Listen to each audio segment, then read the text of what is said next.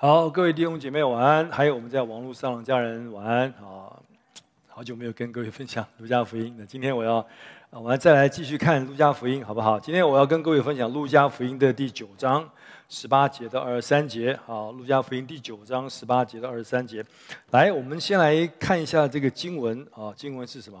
路加福音九章十八节到二十三节，我来读给各位听，好吗？好，应该有经文哈。好，来。耶稣自己祷告的时候，门徒也同他在那里。耶稣问他们说：“众人说我是谁？”他们说：“有人说是施洗的约翰，有人说是以利亚，还有人说是古时的一个先知又活了。”耶稣说：“你们说我是谁？”彼得回答说：“是神所立的基督。”耶稣切切地嘱咐他们，不可将这事告诉人。又说：“人子必须受许多的苦，被长老、祭司长。”和文士弃绝，并且被杀，第三日复活。耶稣又对众人说：“若有人要跟从我，就当舍己，天天背起他的十字架来跟从我。”好，那今天我跟各位用分享，我们常常说到背十字架跟随主。好，那今天想跟各位分享，那背十字架跟随主到底是什么意思？好吗？好，那那 对一个每一个基督徒来说，对你对我来说，哈，我们要回答耶稣是谁这个问题，应该都是非常非常重要的嘛。啊，因为事实上，有很多的很多人，他们不认识耶稣基督，所以他们对这个问题啊，就是耶稣说我是谁这个问题，他们有各种不同的答案啊，有的有很奇怪的答案，而且有的有很错误的答案啊。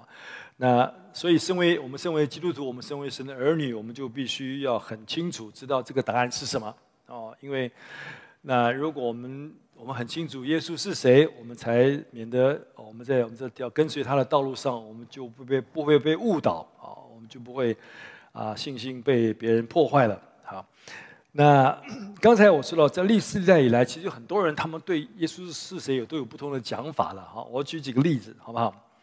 那有人说耶稣是这个爱色尼派的一个人。好，各位知道爱色尼派？我不晓得各位知不知道啊？那这个有，这是犹太人他们啊，犹太教里面的一个派别。你知道，基本上在耶稣的时候，犹太教有分几个大的派别。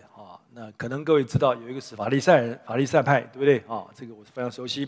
那有一个就是沙都该派，沙都该派啊。那有一个是奋锐党派，有没有听过啊？作为一个门徒是奋锐党嘛？奋锐党就是就是当时的极端爱国分子啊。他们是对罗马人来说啊，对犹有些犹太人，他们不喜欢犹太的领袖来说，他们就是那些暗杀的分子啊。他们觉得他们是他们是不合神心意的。好，奋锐党。那另外有一派就是爱色尼派，爱色尼派啊，爱色尼派人不多哈。那他们基本上啊，他们在主前的呃第二世纪到主后第一世纪中间，差不多三百年，所以他们比较活跃啊。那爱色尼派人他们散居在这个死海的呃社区，呃沿岸的社区啊。那他们他们是蛮特别的，他们是过集体的生活啊，啊。他们生活的环境其实不太好，就环境很恶劣。可是他们喜欢，他们就喜欢哦，因为他们是苦修的人，啊，他们他们推崇禁欲主义啊，推崇禁欲主义。他们觉得啊，他们是很敬虔的人。他们因为他们认为他们活在幕后的世代啊，所以他们自己称为他们是光明之子啊。他们觉得法利赛人啊，根本就是就是就是他们不喜欢，他们轻视他们。各位知道，在二十世纪发现一个最有名的考古的发现，就是在昆兰那边发现死海古卷，有没有？哦，死海古卷，有人说就是就是爱色尼人啊，他们所写的，出于他们的手啊，有人那是一个那是最古老的，目前为止最古老的希伯来文的旧约圣经。好，那所以有人说这个施洗约翰就是爱色尼人，你觉得有没有点像？施洗约翰一出来就穿那个穿这个骆驼毛的衣服啊啊，这个吃吃蜂蜜啊，吃野蜜啊啊。哎，所以他吃什么穿什么都蛮像我们形容的爱色尼派的人哈。好，那也有人说耶稣是，可是可是可是基本上我我觉得耶稣应该不是啦，应该不是吧。好，那另外有一种人说耶稣是法利赛派别的人啊。那有人说耶稣就是法利赛这个这个这个派系里面的一员啊。那为什么有人觉得他是法利赛派系里面的一员？那当然一方面因为耶稣非常非常熟悉经文啊。那我们都知道法利赛人他们。是懂律法啊，对旧约圣经非常非常熟悉。那耶稣也是啊。那可是另外有一个原因，就是有人觉得主耶稣所教导、所分享的内容啊，跟当时就是比主耶稣早大概一百年，那有一个非常有名的这个拉比叫做希勒尔啊，希勒尔。那这个拉比呢，啊，主他们觉得主的分享、主的教导跟这个拉比非常非常像啊，因为这个拉比他讲讲讲这个分享这个旧约的圣经，它非常非常直接。而且非常严肃啊！我不要说严厉，就非常非常严肃啊！但是他对人却充满了爱，充满了怜悯，所以你觉得，哎，他们觉得耶稣很像啊！我们也知道，耶稣就是有有时候耶稣主主讲话也蛮蛮直接的，对不对？哦，待会儿我给我举几个例子给各位听。好，那另外有人说，耶稣是属于加利利哈西德派，这个这个派别我们比较我们比较少听过，那是比较少，比较人比较少啊。那这个流派他们也是非常非常严格的遵守旧约的律法啊。啊，他们居住在加利利，所以有人称他们叫叫做加利利的哈西德派。那他们的他们的他们所行所言也非常非常像主，像耶稣，所以有人说，嗯，耶稣可能是这个派别的人。好，那啊、那这些人他们对主的看法基本上还比较正面呢。啊，那我现在举另外一个例子啊，有一个有一个团体叫耶稣研究会啊，耶稣研究会。那他们对主的看法就是非常非常负面的一个看法。那这个这个团体哦是呃。一九八五年设立的，很离现在很近嘛，对，就上个世纪啊。呃，这个研究会，这个研究会，他们讲研究耶稣啊，他们大概有两百多个成员，其中绝大部分都是各行各业的呃精英分子啊，很多都有博士学位，有博士学位啊，其中有很多神学博士啊，神学博士好。但是这这个团体是一个基本上以批评啊，这个批判我们的信仰、批判主为做基础的，他们组成这样一个团体啊。呃，他们用他们用这个非常负面的方式来来形容我们的主啊，比方说他们觉得，啊、耶稣行了神迹奇事，他们都否认，大部分都否认啊。继续他们研究了，他们当然写很多文章、很多论文的、很多研究啊。但我也不晓得他们研究从哪来，也不晓得对不对了啊。他说他们觉得这个福音书里面的主的主所说的话啊，百分之十八可信，呃，百分之八十二都都是都。不可信。那主耶稣所做的、所行的神迹奇事啊，他们觉得百分之十六可以相信，啊，百分之八十四都不可以相信。我也不晓得他们怎么计算来的啊。好，反正他们就在讲啊。那他们也发表许多啊研讨的结论啊，比方说，他们说，他们认为耶稣啊，其实是加利利一个一个一个社会中最低层的一个一个木匠啊，文盲，根本不认识字的啊。那呃，但是他们这些人，他们却他们却采信许多这个犹太教的一个经典，非常有名的经典，就是塔木德。我不知道各位知不知道？啊，塔木德是犹太教里面非常重要的一个经典。那他们关于这个这个经典里面有形容耶稣，你可以想知道，犹太教人他们当然他们不喜欢主嘛，是不是？所以里面很多东西都是负面的啊，都是假的，都是虚构的啊。但这群人他们就采采取了许多塔塔木德这个犹太人非常重要的经典里面的一些记载啊。那这些话。大部分都是负面的，是诋毁我们的主的。有的就是很可笑、很滑稽。我我我举例给各位听啊，比方说他们觉得这个这个耶稣研究会说啊，耶稣的妈妈叫玛利亚啊，那这个玛利亚她是一个理发师，我也不晓得他们从哪里知道的。我说好，OK，我给他们理发师啊。不过妈妈叫玛利亚倒是真的，没错啊。那而且呢，他什么？他们说。那耶稣是玛利亚跟一个叫做潘瑟拉的一个罗马士兵的私生子。他们用更更很多，我觉得很多不入流的方式来诋毁我们的主嘛，哈。那其实，其实两千年来也有很多比这更难听的话来羞辱我们的神，这我们所知道的啊。那那所以玛利亚怀孕以后呢，他们就就搬到了埃及，搬到埃及啊。搬到埃及倒是有点事实，圣经上这样讲。好，那他们说在埃及呢，主就学会了许多的法术。埃及有很多那种术士嘛，对不对？哦，所以主在那边学了很多的呃埃及的魔术啊、法术啊，所以主会变一些戏法啊。哦，他们把主所行的神迹奇事看作就是埃及学来的魔术。好，所以他们就是用这种方式企图叫人明白。啊，耶稣就是一个根本不认识字的一个一个文盲，他就是一个一个理发师的私生子，他就是一个变魔术骗子，他根本不是弥赛亚哦，他就是一个冒牌货。他们就用这种方法来形容我们的主，这是他们对主的认识。好，那但是弟兄姊妹，耶稣到底是谁？耶稣到底是谁？所以相对跟他们相比，那我们回答这个答案就非常非常重要，对不对？哦，耶稣到底是谁？他看他自己是谁？跟随主三年半的门徒认为主是谁？但是最重要，今天对我们来说，最重要的是我们这些跟随他的人，我们觉得他是谁？因为这是我们都必须回答的问题，而且我们必须回答的很准确啊，否则的话，你知道，我们走这条属天的道路，跟随主的道路，我们就很难走下去，不是吗？好，所以那天主带着他十二个门徒，好，带他们已经三年半的时间啊，三年半蛮长的啊，这门徒一直跟着他，每天跟着耶稣，看他说什么，做什么啊，形影不离啊。那主觉得现在这是一个考试的时候啊，一个测验的时候，时候到了，所以主就决定给他的门徒一个考试，一考试啊。这个考试其实不难呐，就两个题目。你你有参加过考试两个题目的吗？啊，不就两题嘛啊？但是问题也很难呢，你答错一题就怎样，就不及格了哦啊，这不容易。我好像哎也不太容易啊。所以那天主就问他们两个问题，第一个问题是说。别人说我是谁？好，第二个问题是主说：“那你们说我是谁？”好，那我我跳开先讲一下。另外一个就是各位都记得呃这个五饼二鱼的神迹嘛，是不是啊？五饼二鱼的故事，其实四卷福音书都有都有提到，但是只有约翰福音的最后有提到，当主行了这个五饼二鱼的神迹之后呢，那。约翰有这样写这样一句话，我读给各位听啊。约翰福音第六章十四到十五节，里面说：众人看见耶稣所行的神迹，就说：这真是那要到世间来的先知。好，耶稣知道众人要强逼他做王，就独自又退到山上去。啊，那当当主行了这个神迹之后，哇，很多人都拥护他，对不对？好，可是主这个时候。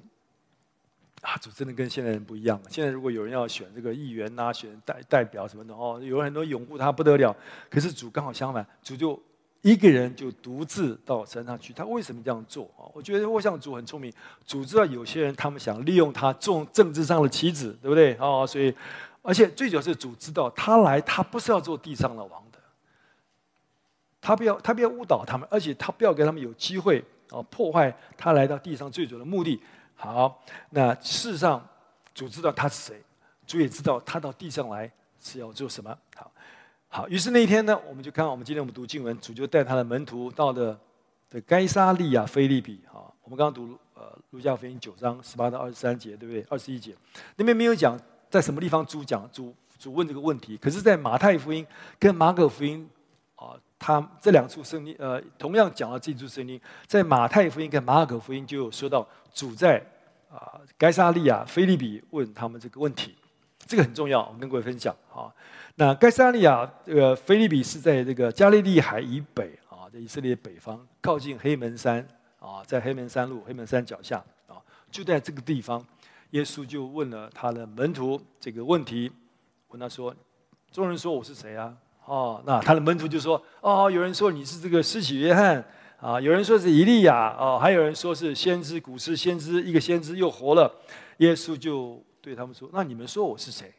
啊，彼得回答说：“是神所立的基督。”啊，耶稣切切的嘱咐他们，不可将这事告诉人，主要告诉，又是告诉他们说，不要告诉别人，以免有些人他们有错误的理解。好，第二个之后，你知道，你知道，哎，我刚刚没有读这段经文。就是当主问他的门徒之后，不是说主说你们别人说我们是谁啊？哦，他们说啊，谁谁谁？那那你你看到吗？别人的回很多人回答，我刚举好多例子，那些回答答案都不一样，对不对？答案都不一样。好，那耶稣就问门徒说：“那你们说我是谁？”好，彼得说：“你是基督，是基督。”好，第二点，为什么主在？这个地方在该沙利亚菲利比要问这个问题，好，我觉得是这样子。你知道该沙利亚菲利比这个城市是希律大利，希律大利有好几个儿子嘛，哈，他有一个儿子的这个希律菲利，他就把他是分封的王，就把这块地方分给他的儿子啊，希律菲利。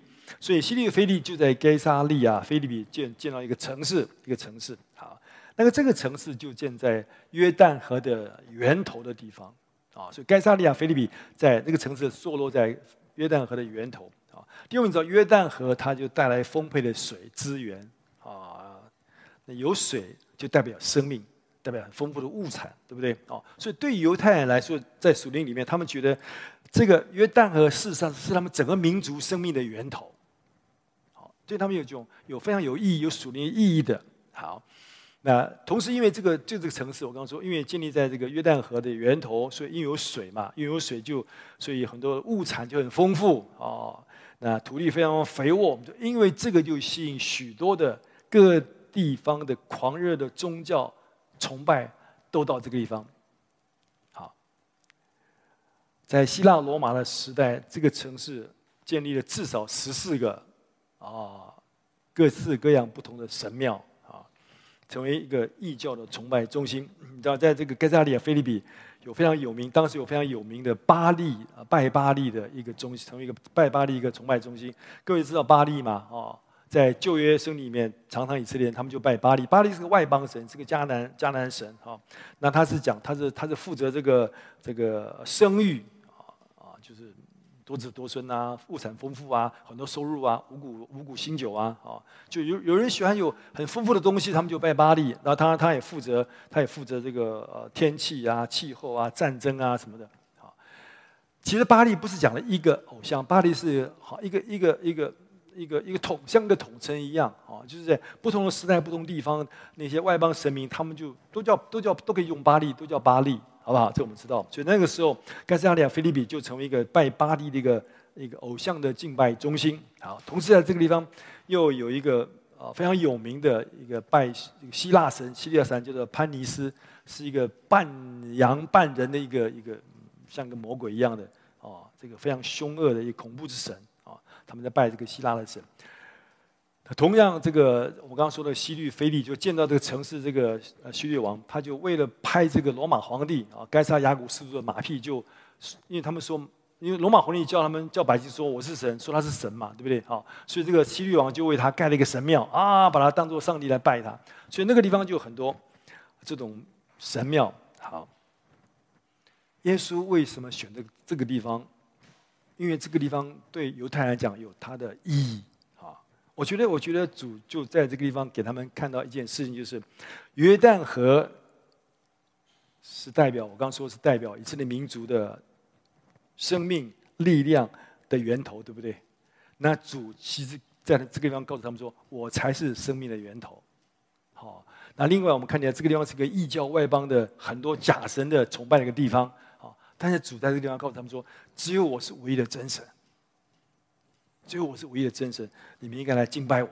我我自己觉得主是这个意思，选这个地方，好不好？好。所以在这个地方，那主就问了门徒这个重要的问题，说：“哎，你们说我是谁啊？”啊，那这个这个就有人说是哦，你是耶稣。得到得到这个答案，有一个说是呃，不好意思，我刚讲错，就有人说你们有人别人说我是谁？啊，那那答案就是有人说你是施洗约翰。是约翰。好，第二名，知道为什么？我自己觉得为什么？为什么有人觉得主主是施洗约翰呢？啊，我想，我想有有一些原因吧。大概第一个就是，事实上主他的他的表现跟他所说的哦，跟耶稣还真的蛮像，约翰很像啊。约翰讲话非常非常严格，对不对？啊，马太福音三章第七节。当他在那边分享信息的时候，好多这个法利赛人、有撒都该人都来他面前，对不对？哦，还有人就是悔改就受洗啊。每一个牧师哦，哇，有人悔改，有人受洗，都很高兴，对不对？来，赶快，赶快，赶快受洗，赶快受洗，赶快受洗。可是施洗约翰说什么？施洗约翰说，看到这些人就说，约翰看见许多法利赛人和撒都该人也来受洗，就对他们说：毒蛇的种类。谁指示你们逃避将来的愤怒呢？我保证没有一个牧师，现代的牧师会这样讲的。啊，可是约翰，约翰就是这样子啊。可弟兄们，知道我们的主跟他也有点像哎。啊，我们的主其实充满怜悯跟慈爱，可是有的时候他也蛮严厉的，对不对？哦，主不是这个马太福音二十三章，你们发现主七次骂那些？不要讲骂了，就责备严厉的责备那些法利赛人。主说什么？你说假冒为善的文士和法利赛人，你们有祸了啊！我举一个例子，从其中有一个二三章的二七节，就说啊，你们这假冒为善的法利赛人和呃文士和法利赛人有祸了，因为你们好像粉饰的坟墓，外面好看，里面却装满了死人的骨头和一切的污秽，厉不厉害？厉害啊！我保证没有个牧师敢这样对弟兄姐妹。说这样的话，虽然有些弟兄也真的有时候有的表现不是很好哦，可再怎么样，我们都是用爱心包容跟接纳啊。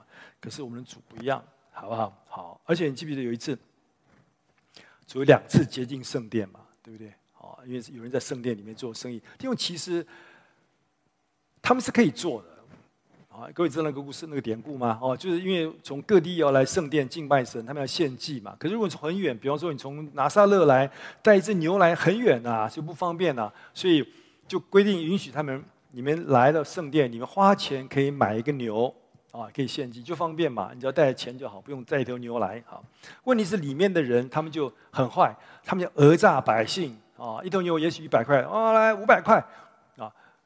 是这个主不喜欢，所以那天主记不记得主就洁净圣殿，主就进去就推翻那个兑换银钱的银子，哦，把他们都赶出去，拿鞭子，主做个鞭子，哎，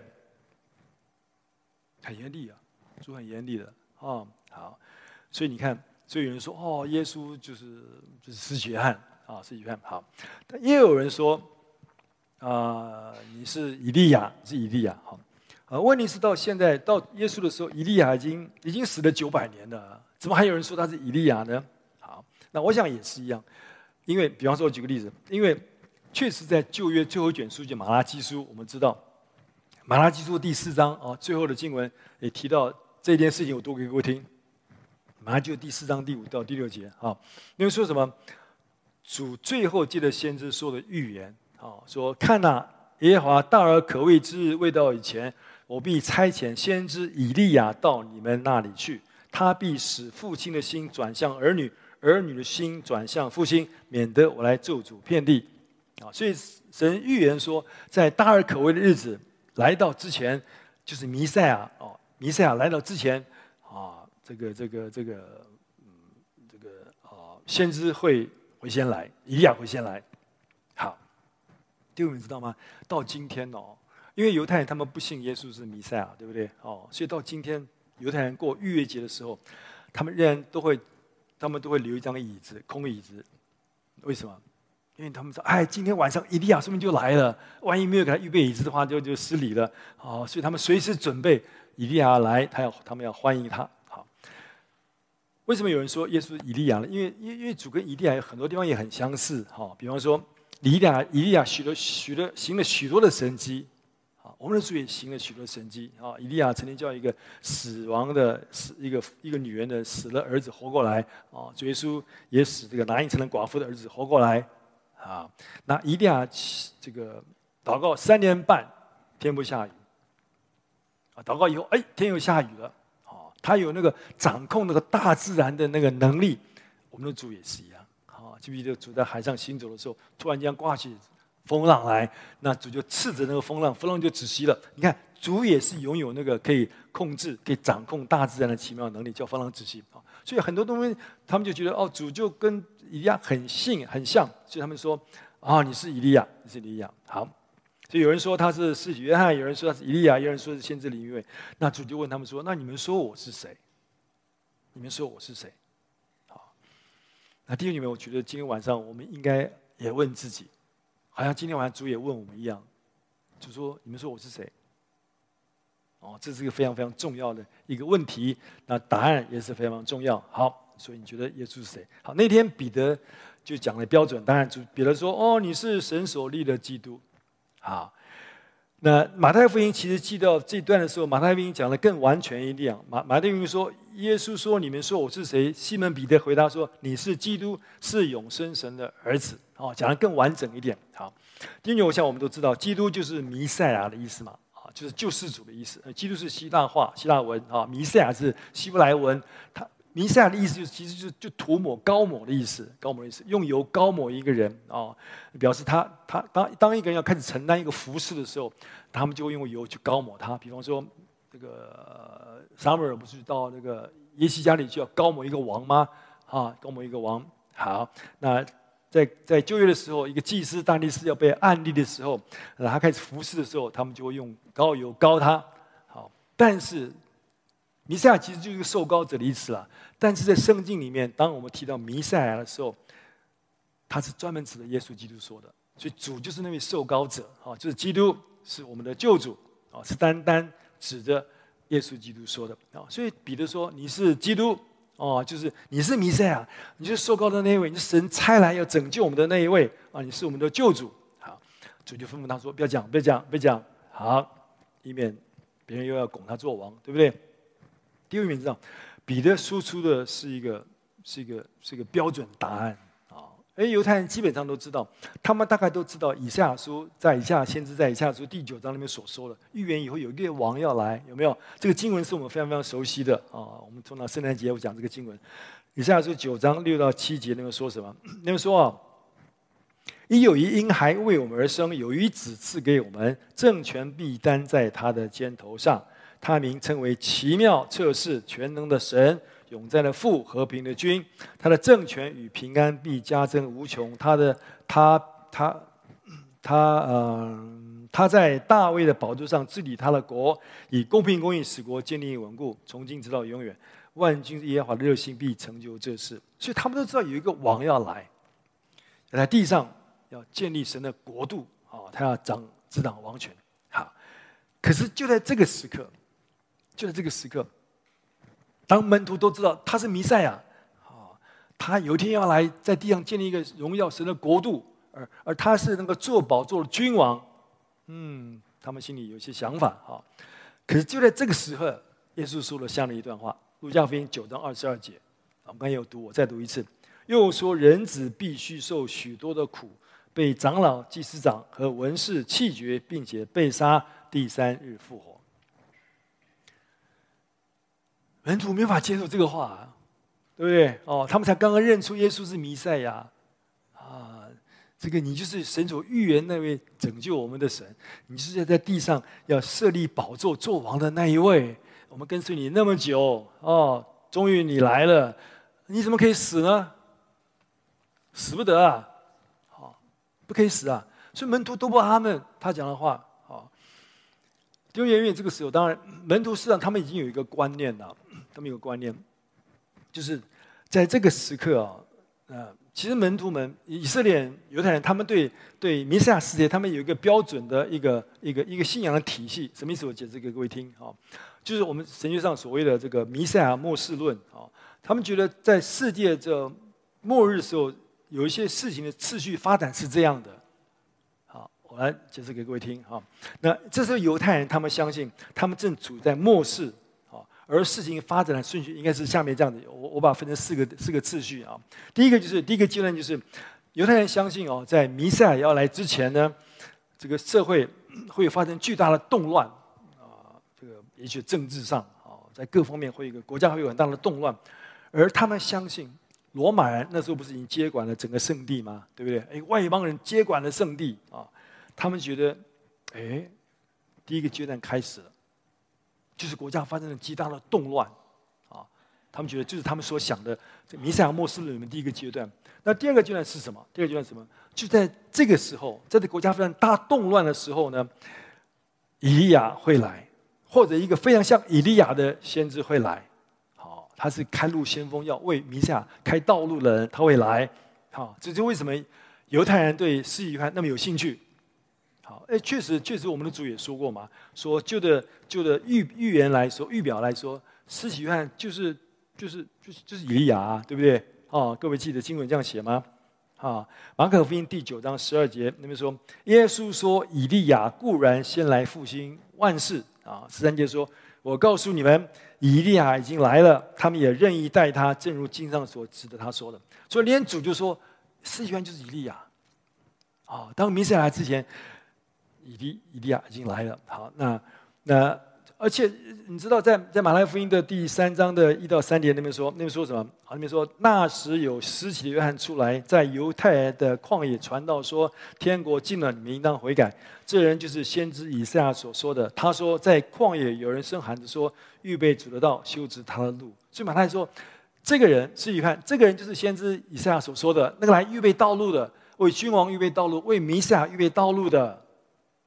啊，好，所以来了第三个阶段啊，类似以利亚的先知出现的时候啊，他说他们就觉得说，哦，那个次序就是弥赛亚就会来，弥赛亚就会来，而弥赛亚来的时候，他就要统治整个耶路撒冷，在耶路撒冷做王，啊，然后就进入第四个阶段。第四个阶段就是当弥赛亚在在在耶路撒冷做王的时候，分散在世界各地的犹太人，他们就会返回西安，返回耶路撒冷，返回西安神的山，国度就开始，世界就和平，神的国就来到，就要进入永恒。这是他们的想法，他们的观念。好，那他们觉得他们现在正处在第二跟第三个阶段。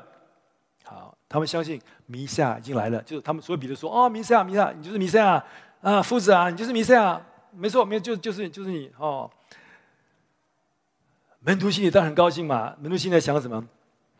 哎，我们的老师是弥赛亚哎，哦，他很快就要做王了，他很快就要打败罗马人，他很快就征服罗马帝国。这个是然后呢？他就在耶路撒冷做王，然后全世界的犹太人，他们都会回到西安，神的国度就要开始。他在宝座上做王掌权，而我们这些人就跟他一同做王掌权。啊，大家总个位置分一分嘛，是不是？啊，谁坐左边呢？谁坐右边呢？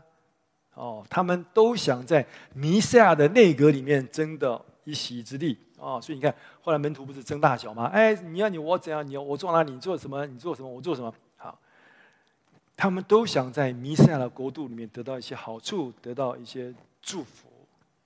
所以当耶稣说：“啊、我会被杀，我会死。”他们听不，他们他没办法接受啊。所以，记不记得彼得就跟说：“跟主主，你不能死，你不能死啊，你不能死啊，你不能上十字架呢？好、主不责备他吗？”撒旦推我后面去嘛？好，弟兄姐妹，从耶稣为我们上十字架，啊死了，到复活之后，你看见门徒的反应，就可以看出来他们的心态是什么？他们本来带着极大的期待，他来做王，他做王，那我们就一官半职都有嘛，对不对？哦，但是，但是，但是没有想到主后来真的死了。我们看圣经也是他们的反应是什么？他们就失去他们的盼望，他们失去他们的梦想，一切都没了。他他没他他他不但没做王，他死了，哦，所以他们说什么？我们就回家，我们都去打鱼吧，我们都去打鱼吧。哦，原来原来三年半是一场梦而已。但有重点是，我们的想法是什么？我们跟随主的目的是什么？我们也想得到一些好处吗？我们只想得到一些祝福吗？主当然会祝福我们，没有问题。哦，主爱我们，主关心我们，主纪念我们的需要。可是，如果我们像那个时候的门徒一样，哦，我只想得个一官半职，我想得到一些好处、一些利益，那就太可惜了，好好？好，我们继续往下看。我们再来看那个路加福音九九章二十二节里面说，主就对他们说：“人子必须受许多的苦，被长老、祭司长和文士弃绝，并且被杀，第三日复活。”好，里面说人子必须被杀，他必须被杀。你知道主在这边，他告诉我们一件事，就是他需要告诉他的门徒，他到底是谁。当彼得说他是弥赛亚的时候，主说：“是啊，主主承认，对不对？”好，但是而且主在这边要告诉他，他的使命是什么？弥赛亚来到底要干什么？他来，他来为我们死，为我们上十字架。因为如果他没有为我们上十字架，没有为我们死，没有我们复活。我们就不会了解弥赛亚的使命是什么，我们也不会觉得弥赛亚弥赛亚对我们就没有意义。所以这是非常非常重要，非常重要。主借的这些话告诉我们，他是弥赛亚，也告诉我们说，他来，他为什么而来？为什么而来？好，我们再往下看啊。那主说他要被杀，对不对？好，那他二十三节继续讲，继续讲。啊，耶稣又对众人说，主讲完说。我要被杀，第三天复活以后，主又继续讲，哦，那更厉害。主就跟他们说，主就对众人说，不只对他的门徒说，对众人说，对那些每一个跟随他的人说，也对我们这些跟随他的人说。主说什么？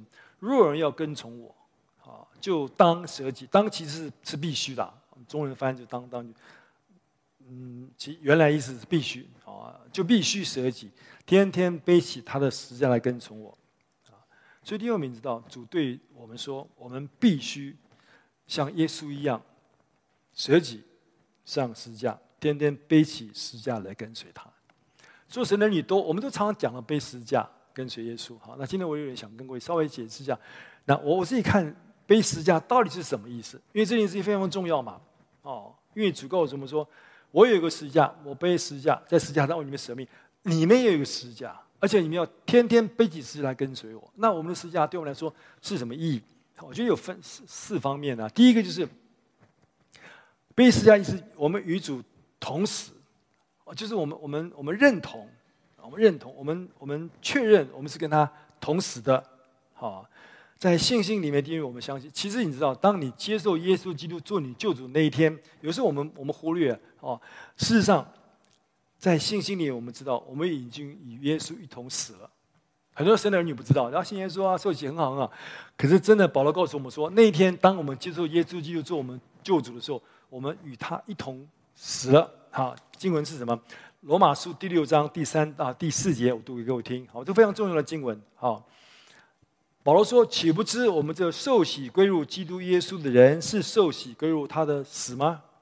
啊，所以我们借着洗礼归入死。与他一同埋葬，死人才会埋葬啊！是真的死了，真的死了。我们若是与基督同死，就信必与他同活。意思是弟兄里面，当我们接受耶稣基督做我们救主的那一刻开始，我们看起来是活的，其实我们是死的。背十字架就是这个意思。哦，因为基本上在地位上，因为我们在基督里嘛，他死了，我们就与他一同死，一同死。好，哥林多前书十五章第二十二节那边说什么？在亚当里，众人都死了。哦照样在基督里，众人也都要复活。我觉得有，我知道有点难。在亚当里死，亚当死跟我死有什么关系啊？哦，因为那你知道信息里面，像那在灵里面的一个事实哦，所以有点有点神学。可是我想，我们来，我们来，我们来看一下，就是把耶稣跟亚当做一个比较啊。亚当代表我们所有人，当他在伊甸园失败犯罪以后，他死了，我们也与他一同死了，众人都死了，对不对？哦，但是感谢主，在耶稣里面，耶稣他也代表我们每一个人。代表也代表我，当他为我们死在十字架上的时候，他为我们的罪而死，哦，叫我们可以活，叫我们的罪可以得到赦免，就叫每一个因着亚当的死而死的人，可以在耶稣基督里面复活，可以得到更新，可以得到一个新的生命，好，所以这个意思，啊，在信心里我们我们要相信，讲了背十字架跟随耶稣，就是就是我们与他一同死，一同死。好，第二是什么？第二就是我们被恩典。因着恩典得到赦免，背十字架第一步是我相信，我认同耶稣为我所做的。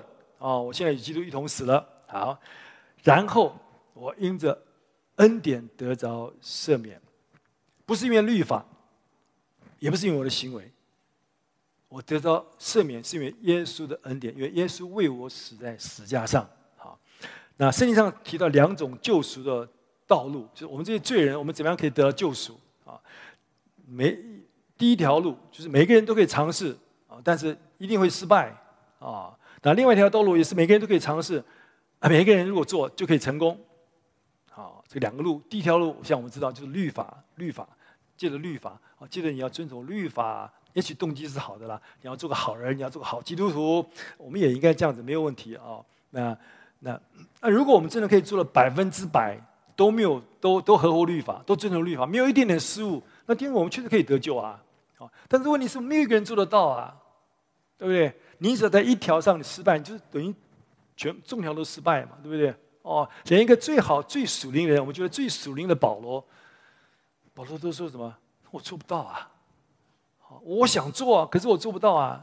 连保罗都做不到的话，那你就你就不必想做，好不好？好，所以我们没有一个人可以走第一条道路，就是我想借着我遵守律法来得到赦免，没有办法啊。而另外一条有一条路，就是恩典的道路，一条不同的路。可这条道路可以使我们成功。为什么？因为耶稣基督他已经他已经活出一个完满的一个生命、一个生活的样式来。主已经为你我的罪在十字架上付了代价，他受苦偿还我们的罪债。而神的方式就是，我们如果接受、相信他为我们所成就的救恩，接着他所牺牲流的宝血，这个宝血洗净我们的罪，我们就得到赦免。那这一次借的信心，这一次借的信心，好，你看加拉太书，加拉太书说什么？基督既为我们受了咒诅啊，什么？他是受了什么咒诅？你看下面，就赎出我们脱离律法的咒诅，因为经上记着，凡挂在木头上都是被咒诅的。好，加拉太书说，你犯了罪，律法就必定要定你的死罪。啊，律法是好，律法严严格嘛，对不对？好，而耶稣为我们的罪，他被定死在十字架上，他替我们的罪付了代价，他替我们受了咒诅。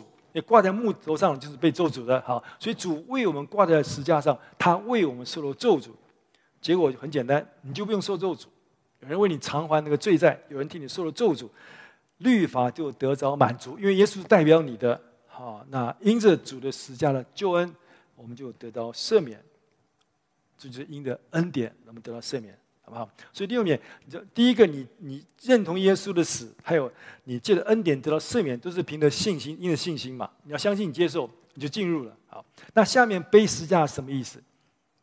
这个就跟我们有关系。第三个背十字架意思就是，就是你要你要离弃，你要你要告别那个不敬虔的生命跟生活来。我觉得那是我们的我们需要做的事。好，罗马书第第六章第六节，因为知道我们的旧人和他同钉十字架，使罪身灭绝，叫我们不再做罪的奴仆。我们的旧人与他一同钉十字架，旧人就死了。死的人还会犯罪？不会啊。啊，那会犯罪的身体就已经灭绝了，被丢弃了。啊，所以我们就不再受罪的控制，我们就不再罪做罪的奴仆。好，当我们信靠耶稣基督的时候。我们认同他我们死在十字架上，对不对？弟兄们，其实在在灵里面已经有些奇妙的事情发生。其实主就救我们脱离那个不敬虔的生命，那个败坏肉体的辖制啊。但是我们都知道，基督都知道，看起来还没有那么简单呢。哦，因为在那个老我还在我们里面嘛。啊，我们常我们以前年轻说啊，死不透，哎，过两天他又活过来了啊，那就是个事实。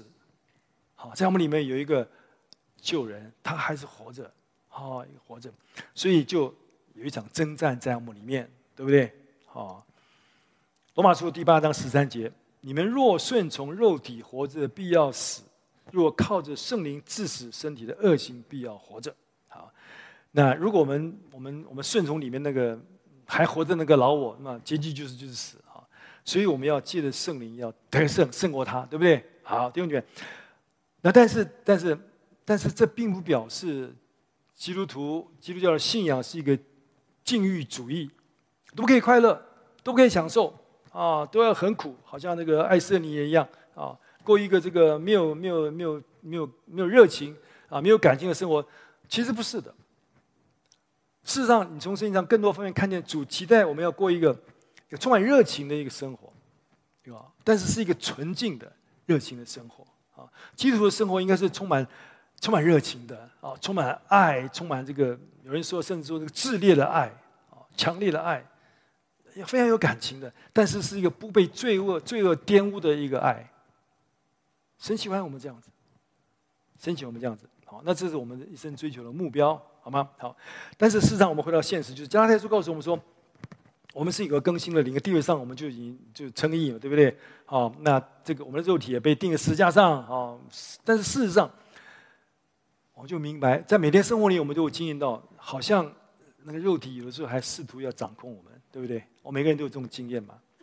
所以，加拉太书第五章就告诉我们，第五章十六到十七节告诉我们说：“我说你们当顺着圣灵而行，就不放纵肉体的情欲，因为情欲和圣灵相争，圣灵和情欲相争，这两个是彼此相敌，使你们不能做所愿意的事。”这就是十架在我们身上那个真真实的意义，就是。我我们需要天天起来，天天起来，神的儿女们天天每时每刻好像都在那个征战当中。好，基督徒，我们都活在一个肉体跟圣灵的征战当中。加拉太书第五章十六节，刚刚不是不是读吗？哦，你们当顺从圣灵而行，就不放纵肉体的情欲啊。有两个欲望在我们里面，好啊，第一个就是我们有都会有，包括我会承认啊。我们就有一个有一个一个犯罪的欲望，哦，我们就有一个，那就那就是肉体嘛，对不对？但是在我们里面，确实，神的人里面，我们有一个过敬虔生活的欲望。我们希望荣耀神，我们希望讨神的喜悦，啊，我们需要行公益的事啊。那这两个一直在我们里面征战，一直在我们征战，啊，看我们要选择哪一个。天天背十字架跟随主的意思是什么？就是我们知道，我们是。我们是主呼召我们与他一同钉十字架，天天背起我们十字架跟随他，天天钉死那个那个老我。有老是老我会会会起来，对不对？好，就再一次把它钉死在十字架上。加拉太书五章二十四到二十五节，保罗说：“凡属基督耶稣的人，是已经把肉体连肉体的邪情私欲同钉在十字架上了。我们若是靠圣灵得生，就当靠圣灵行事。”是什么意思？就是我们这些跟随耶稣基督的人，啊，在地位上，我们基督徒是已经与基督。肉体已经与基督一同定在世界上，对不对？哦，那那那我们靠圣灵活过来以后，那我们就应该要继续靠圣灵行事，借着圣灵定死那个那个那个恶行，肉体的恶行。有时候他会起来，活过来，又要掌控我们，那我们就靠着圣灵治死他，治死他啊！耶稣说：“天天背十字架来跟随他，他就是就是每一天活出与基督同钉十字架的生活来，每一天。”每一天当，当当当试探来到的时候，当诱惑来到的时候，啊，又要发脾气，又要开始，我们我们就回应，我们怎么样面对我们的肉体？就说，no，我已经与基督同钉十字架，我不要让罪、让肉体、让情欲掌管我的生活，掌管我的生命。那我要靠圣灵，靠着神的能力，靠着神的恩典来得胜，继续跟随主。啊，这就是就是背十字架的意思，背十字架意思。好，那有一节经文我觉得很宝贵，好像把这我们刚刚讲的这这三件事连在一起啊。就是第一个就认同我们与主同死，啊，第二个就是我们因着神的恩典，我们得到赦免。第三个就是我们借着他靠圣灵的大能，丢弃这个弃绝那个不敬虔的的生活生命。是哪个经文呢？就是加太书第二章十九到二十节。我觉得这个经文是很重要、很宝贵，好不好？如果你有可能，你要记得。那边说什么？保罗说：“我因律法就像律法死了，叫我可以向着神活着。”这讲什么？就讲我刚我刚刚讲的认同嘛，对不对？哦，就是就是我我我已经跟我已经跟主一同死了，一同死了。好，后面我已经与基督同钉十字架，现在活着的不再是我，乃是基督在我里面活着。基督在我里面活着，我活出一个基督的那个荣美的生活来，表示什么？表示我已经弃绝那个不敬虔的生命。主在我里面活着，我出来，我活出来像基督一样的生命来。好，那后面说，并且我如今在肉身活着，是因信神的儿子而活。他是爱我，为我舍己。我可以这样子，不是靠着律法，不是靠着我自己，是靠着恩典。是主在我活，在我里面活着。哦，借着圣灵，我可以活出因信神的儿子而活，活出一个荣耀他的生命来。好，那这个所以这三这个这个三年这几节经文是非常重要，好吧？我建议你把它记起来。好，这是非常非常奇妙的经文。神的应许，我们每一次受到试炼，每一次受到试探的时候，我们都可以想有这个经文想到，我们是一一群已经与基督同定十字架的人，如今活着不再是我，是基督在我里面活着。好，那我今天是因信神的儿子而活。原文是我今天活着是因神儿子的信在我里面。所以可以过一个得胜的生活，我有力量可以过一个得胜的生活。好，第四，背十字架根据是什么意思？就是啊，这个比较厉害，就你可能真的会死。通常我们觉得背十字架就是就是就是啊，都是临历解经嘛，啊，有点苦，背十字架对付老我啊，生活这个很重要。其实这个非常非常重要的啊。但是经文里面确实历史历代有很多神的儿女们真的死了，对不对？那很多殉道者啊。我们当然，我们当然希望，我们当然希望我们，我不晓得应该这样讲。我们希望有一天，我们不要碰到这种要为主殉道啊。但是我们应该有一个有一个准备殉道的一个心态，我觉得这是重要的。